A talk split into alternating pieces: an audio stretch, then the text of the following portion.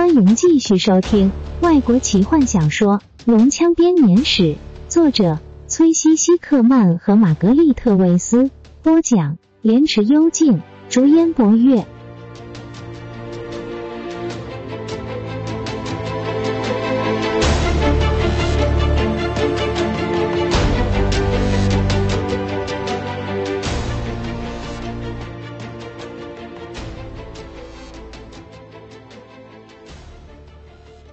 皮卡把抹布从桶子里拿出来，呆呆的看着水变黑。他把水桶从地面拉上来，送来所需要的水。接着他想，干嘛这么麻烦？他拿起抹布，又开始继续擦着吧台。他以为欧提克没有注意到他，便偷偷的用袖子擦了擦眼角。但欧提克注意到了，他肥厚的手抓住了提卡的双肩。温柔的将他转过身来，皮卡哽咽着将头靠上他的肩膀。对不起，皮卡抽噎着，我就是没办法擦干净。欧提克知道，这当然不会是女孩掉眼泪真正的理由，但也算接近了。他温柔的拍拍他的背，我知道，我知道，孩子，别哭了，我明白。都是这些该死的灰！皮卡嚎啕大哭。他在每样东西上都盖了一层，每天我把它擦干净，第二天又会这样，到处都一直在烧烧烧。提卡，别担心。欧提克抚摸着他的头发说：“该知足了，我们的店都好好的。”知足。提卡把他推开，红着脸说：“才不！我希望这里和索拉斯的其他地方一样，通通烧成灰，他们就不会来这里了。”我希望这里也烧成灰，我希望这里也烧成灰。皮卡趴在桌子上，不可恶意的大哭起来。欧提克搂着他，我知道，亲爱的，我知道。他重复说着，一边抚平那件令皮卡曾经感到无比自豪的上衣的袖子。皮卡一直以这件衣服的洁白感到骄傲，现在上面盖着一层薄薄的灰，就像这座残破的小镇一样。对索拉斯展开的攻击毫无预兆。虽然北方的难民开始涌入这座小镇，诉说着有翅膀的巨大怪物的恐怖故事，但韩德瑞克向小镇的居民保证，他们绝对安全，小镇也会平安无事。每个人都相信他的话，因为他们需要一个寄托的对象。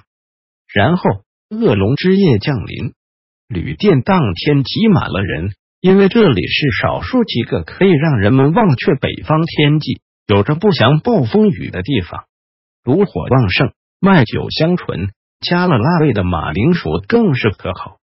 但即使在这样的地方，仍然不能避免恐怖传说的入侵。人们紧张的讨论着有关战争的传言。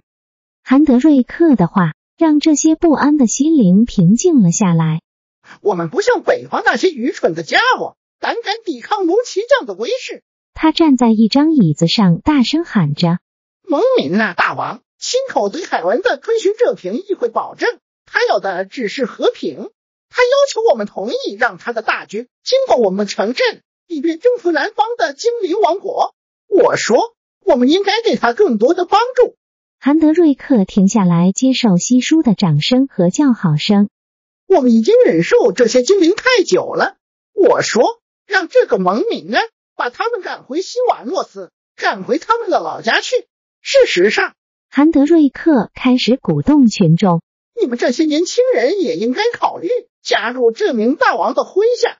他真是个人物，我曾经见过他，他是个真正的牧师。我看过自他手中创造出的奇迹。我们将在他的领导下迈入一个新的时代。我们将把矮人、精灵还有所有其他的异类赶出我们的家园。外面传来了一阵低沉的隆隆声，像是河流汇入海中的声响。大伙突然安静下来，疑惑的听着，试着要找出声音的来源。韩德瑞克惊觉到已经失去了群众的注意，不悦的四处张望着。隆隆声越来越大，距离越来越近。突然。整座旅馆陷入伸手不见五指的黑暗中。少数人尖叫了起来，大多数人争相挤向窗口，试着要看清楚了外面的状况。下去看看发生什么事了。有人说，这么黑，我连楼梯都看不见。另一人喃喃道。接着，黑暗消失了，火焰在旅店外爆裂开来，一阵热浪击向旅店，把玻璃震碎，碎片洒了里面的顾客一身。这座克莱恩上从无风暴可以撼动的苍老大树，开始因为这场爆炸而缓慢的摇动起来。旅店倾斜了，桌子开始滑动，凳子撞上墙壁。韩德瑞克失去平衡，跌下椅子。火星从壁炉里飞溅出来，和天花板上的油灯以及桌上的蜡烛一起烧了起来。一声尖锐的叫声穿透了大火的迷惘，那是某种生物的叫声，声音中满是冷酷和仇恨。隆隆声通过了旅店的上空，一阵风吹过，黑夜被南方的一道火墙照亮。提卡手中一整盘的酒杯脱手飞出。他紧紧的抓着吧台，生怕摔倒。周围的人叫喊着，有些人是因为恐惧，有些则是因为疼痛。索拉斯陷入一片火海，橘红色的光芒照亮了旅店，从破碎的窗户中飘进了浓密的黑烟，木头燃烧的气味直冲提卡的鼻子，还夹杂着更可怕的味道——人肉的焦臭味。提卡不停的呛咳着。抬头看到火舌已经舔上了旅店的大梁，火焰的噼啪声和伤者的哀嚎声构成了一首属于地狱的交响曲。快灭火吧！欧提克疯狂的喊着。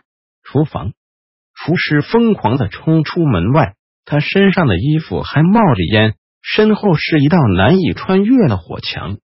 提卡从柜台后抓出一杯麦酒，倒在瑞亚的衣服上。并且抓住他，让衣服上的火熄灭。厨子颓然坐在椅子上，不可恶意的啜泣着：“快逃！整个地方都要烧起来了！”有人喊道。韩德瑞克推开受伤的众人，是几个一马当先逃出去的人之一。他站在旅店的门口，惊讶的抓住栏杆，没有办法动弹。他向北方看去，看到整片燃烧的树林。在可怖的火光下，可以清楚的看到数以百计的怪物翅膀所反射的光芒。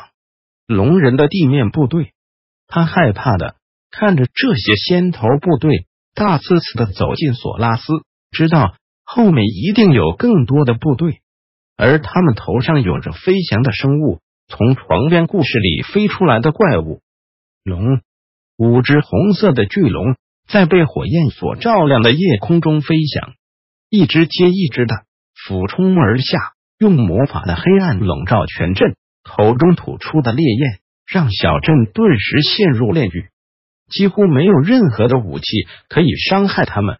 弓箭手在这样的能见度下根本没有办法瞄准，战士更不可能挥剑。这个夜里，接着的事情在提卡的记忆中有些模糊。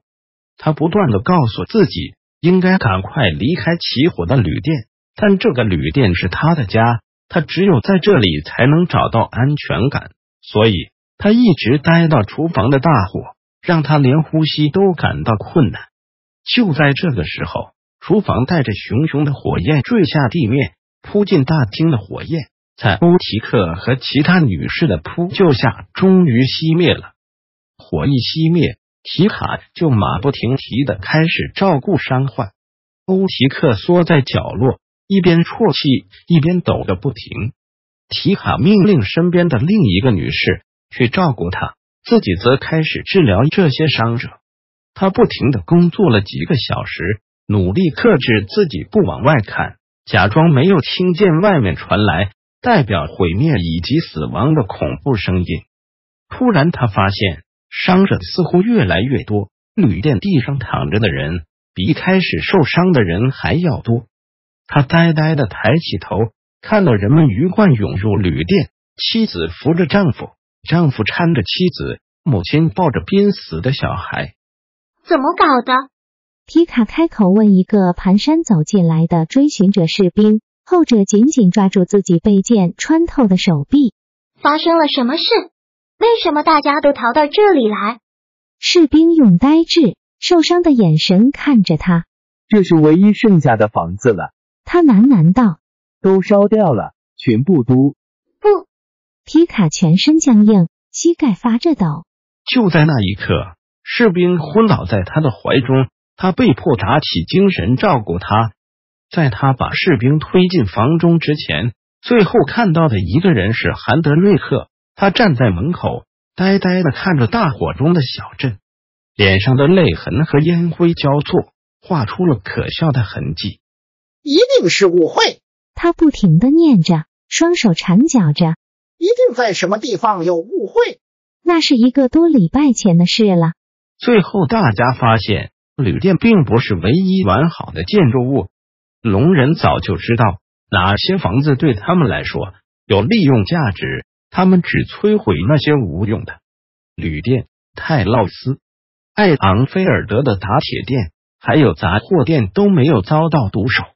打铁店一直都建造在地面上，因为在树上摆个炙热的熔炉是很不安全的。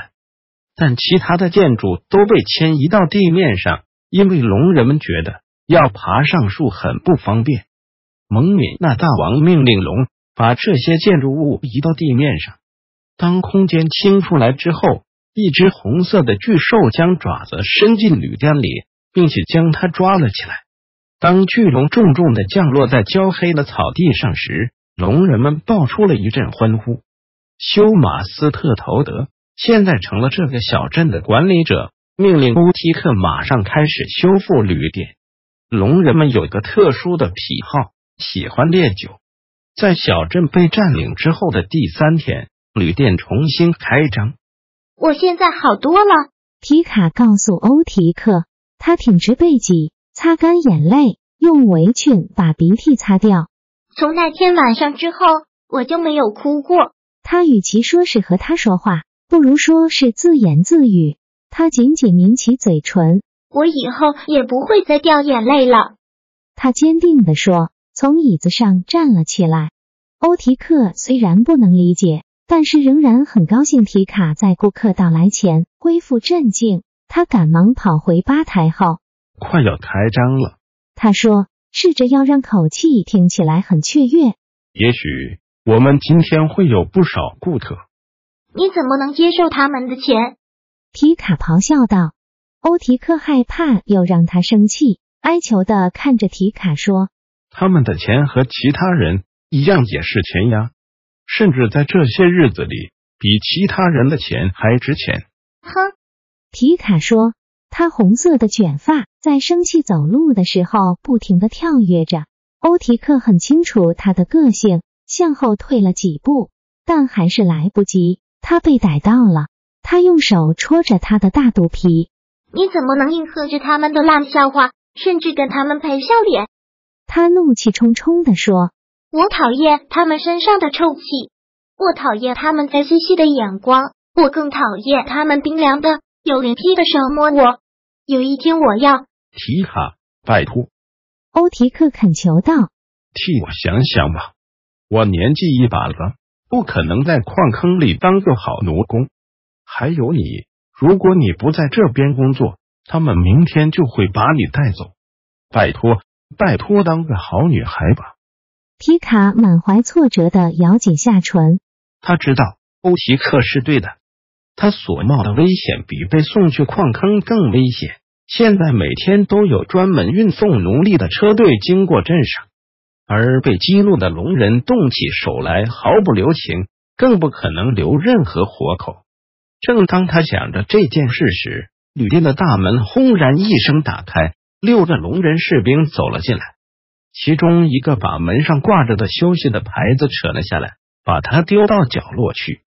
你已经开始营业了。其中一个怪物说，边用力的坐了下来。是的，当然。欧提克软弱的笑着。